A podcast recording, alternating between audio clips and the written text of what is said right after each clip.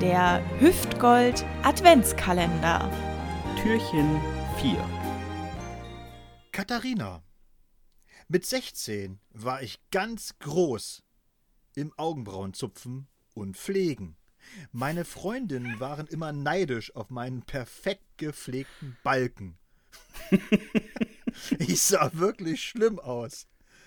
Im Sommer fragte mich meine Erzfeindin, sie wusste allerdings nicht, dass sie meine Erzfeindin war, ob ich ihr nicht auch die Augenbrauen machen könnte. Ich schmiedete einen perfiden Plan und sagte Ja. Ein paar Tage später saß sie vor mir und ich rasierte ihr die Brauen einfach weg.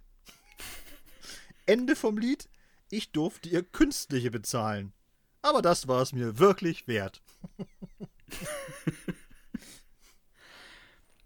Benjamin. Ich war immer ein großer Schnacker. Wusste alles, konnte alles, kennt man ja.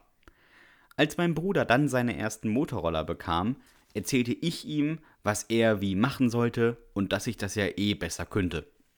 Bis er mir seinen Motorroller hinhielt und meinte, dann zeig mal. 50 Stundenkilometer sind sehr schnell, wenn man noch nie auf einem Roller saß. Vor allem, wenn man erst 14 ist. In der Stichstraße gab ich Gas. Ich raste auf den Wendekreis zu. Leider stellte sich auch bei Loslassen des Gashebels nicht das Gefühl des Langsamerwerdens ein. In meiner Panik drehte ich nochmal auf. Könnte ja sein, dass der klemmt. er klemmte nicht. ich schoss über den abgesenkten Bordstein an einer Garage vorbei, quer durch den Garten, bevor ein Maschendrahtzaun den Roller abrupt stoppte, was meinen Körper nicht dazu bewegte, auch anzuhalten. Ich knallte den Kopf voraus durch eine Hecke und verschwand auf dem nächsten Grundstück in der Obstabteilung. Selbstverständlich alles ohne Helm, Schutz oder sonst was. Ich war ja so ein Profi in allem, da braucht man keinen Schutz. Was soll passieren, wenn man alles kann? Mein kompletter Körper war übersät von Kratzern der Hecke und des dahinter wachsenden Brombeerbuschs.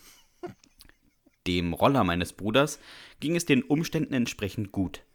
Mein Bruder fischte mich aus dem Garten, schob seinen Roller vom Grundstück und meinte, und jetzt gucken wir mal, ob du wirklich so ein harter Kerl bist, wie du immer sagst.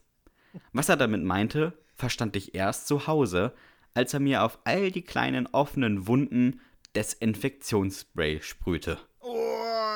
Yeah, baby. es war, als hätte er mich angezündet. War wohl doch nicht so ein harter Typ, meinem Weinen zu urteilen.